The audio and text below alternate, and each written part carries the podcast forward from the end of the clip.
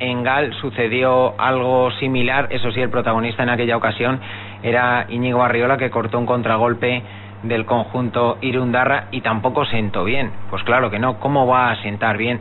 Lo clamoroso de todo esto, eh, permítanme, es que el colegiado de la contienda, el castellano y leonés, Fernando Román Román, no viese nada ni él ni sobre todo su asistente, el juez de línea que cubría la banda en la que está ubicada el banquillo de la Sociedad Deportiva Ibar. Cuando lo vio todo el campo de Ipurúa, desde las cabinas de prensa se vio perfectamente cómo entraban en el terreno del juego tanto Mandiola como Arriola y cómo hacían pantalla para que el jugador alavesista no llegase a controlar el balón, clarísimo, también por televisión, las imágenes claras, pero el que no lo vio fue el colegiado Román Román. Vamos a hablar de árbitros también porque hubo polémica en el choque entre la Ponferradina y el Palencia. Choque calentito en el Toralín. A Corán y Yuri de penalti en el último minuto certificaron la remontada de los bercianos. El entrenador del Palencia, Ramón Calderé, fue expulsado por dirigirse al, árbitro saliendo de su área técnica a 5 metros con los brazos en alto y diciendo qué fácil es pitar aquí. Además, a petición del delegado del campo, según refleja el colegiado asturiano Víctor Areces Franco, hacía constar que un integrante del equipo visitante propinó una patada al banquillo causando su rotura. Atención a las declaraciones en sala de prensa de Ramón Calderé.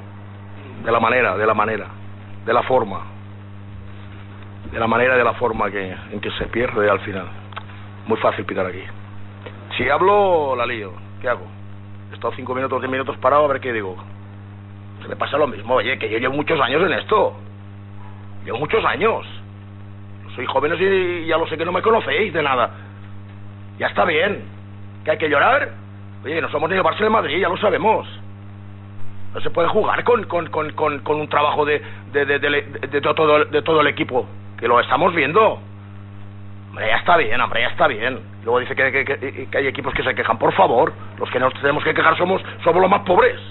Bueno, pues calentito estaba el entrenador del Palencia, Ramón Calderé. Eh, todo esto tiene una lógica, ya que en el partido anterior, en casa, frente a la Unión Deportiva Salamanca, en el que ganó el conjunto local, el conjunto morado, el Palencia, y fue expulsado un jugador tanto del Palencia como de la Unión Deportiva Salamanca, el colegiado expulsó eh, a estos dos jugadores eh, con roja directa. Pero es que eh, se inventó lo, lo, que sucedió en el acta, es decir, mintió en el acta y tal fue así que el juez de competición en el recurso que presentaron tanto el Palencia como la Unión Deportiva Salamanca, en el vídeo se reflejaba que nada de lo que contaba en el acta el árbitro de la contienda había sucedido. Así que imagínense, ya claro, Calderé venía calentito de lo que había sucedido la jornada anterior con ese colegiado aragonés Óscar Herrero Arenas, ya les digo, que se inventó pues la expulsión del jugador del Salamanca Francisco Javier Hernández y también del Palencia Rubén López García y es que no sé por qué se tienen que inventar esas cosas los, los colegiados, pero bueno, parece que no, que no aprenden. Y claro, sobre los árbitros continuaba Calderé, atentos. Tema del día, ¿se puede hablar de los árbitros o no? ¿Por qué? Pues yo hablo, ¿por qué no? ¿Por qué no? Claro que cometen errores, yo también cometo errores, los jugadores cometen errores y ellos también, ¿eh? Y hace mucho daño al fútbol, ¿eh? Vamos, ya está bien, ¿eh? Ya está bien. Ellos son muy, muy fuertes en las actas. Ahí sí que son fuertes, en las actas. Ahí, ahí sí. Claro que ha influido, por supuesto que ha influido, ya estoy cansado, hombre. Ya muchos años en esto, hostias, que a veces llegas y te dan ganas, hombre.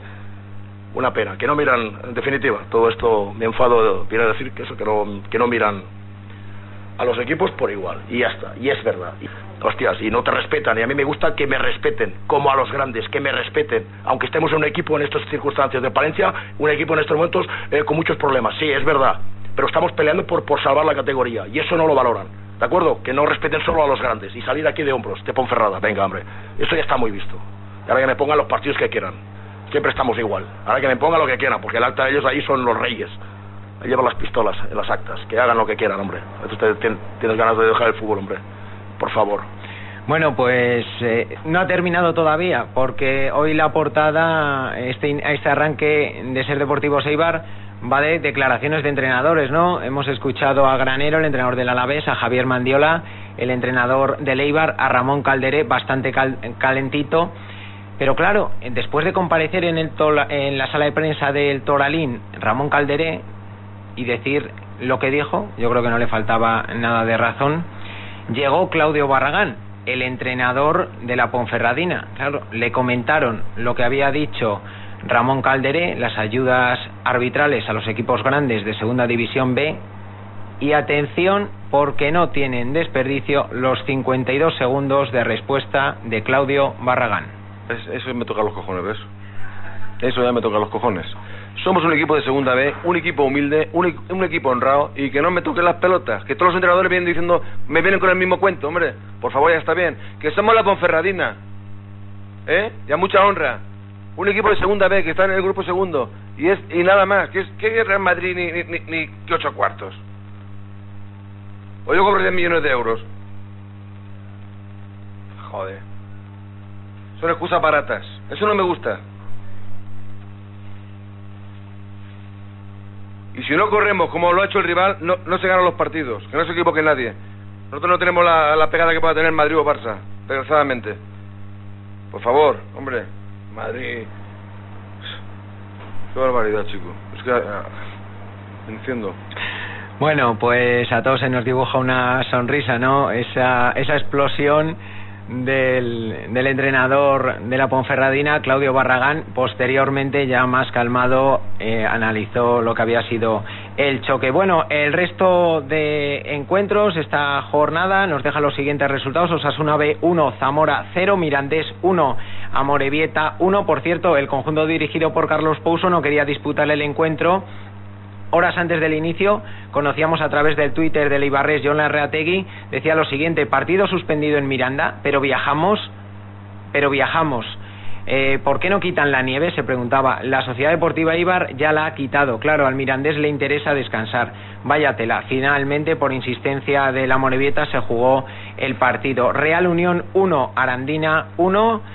En Zubieta Sanse 0, Guijuelo 1 en el estreno de Akeche como Churiurdín y de Juan Domínguez como Verdiblanco. Gimnástica de Torrelavega 2, Gimnástica Segoviana 1, Unión Deportiva Salamanca 3, Sestao River 2, Lemona 0, Unión Deportiva Logroñés 2. El combinado riojano se adjudicó los tres puntos gracias a dos goles de penalti transformados por Cerbero. En el próximo rival de la Sociedad Deportiva Ibar ya debutó en Liga Josué El Elguetarra, el que pues en este mercado invernal de fichajes ha rescindido su contrato con el Eibar y que ya debutase a mediados de la semana anterior en el compromiso de la Copa Federación. Estos son los resultados y hay un partido que fue aplazado por la nieve, Burgos Bilbao Athletic. La clasificación líder el Mirandés 47 puntos segundo la Ponferradina con 43, tercero Leibar 40 puntos, cuarto la Morevieta 39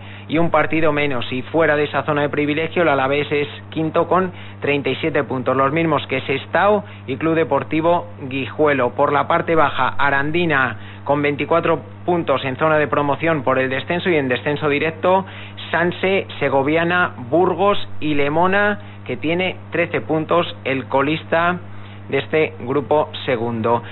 Volvemos de nuevo al partido del sábado. Decía Javier Mandiola que Leibar había sido merecedor del triunfo. nosotros hemos tenido infinidad de llegadas. Creo que nosotros hemos hecho igual, mm, igual el mejor partido que hemos hecho en casa. Lo que pasa es que con un acierto relativo solo hemos hecho dos goles, entre comillas, pero contra un gran equipo y eso le da mucho valor. Y es que apuntaba Javier Mandiola, quizás el mejor partido de Leibar en Ipurúa. Eso es lo que somos y más yo no lo puedo pedir al equipo. Yo creo que más entrega y jugando contra equipos de mucha categoría y calidad, les hemos superado en casi todo. En el 11 titular de Javier Mandiola, tres novedades. entraron Spin, Arroyo y Altuna, ya saben, se quedó fuera de la convocatoria. Ortega por decisión técnica, el último fichaje, por lesión, Balini por molestias Miquel Avaroa y debutó en el minuto 67 Joseba del Olmo. También entró Gabri en el terreno de juego en el 77. Solo dos cambios realizó Javier Mandiola. Ese triunfo 2-1 frente al Alavés. Muy contento con sus jugadores. Estaba el técnico de la Sociedad Deportiva Ibar, decía que un buen triunfo para reforzar además la autoestima del vestuario.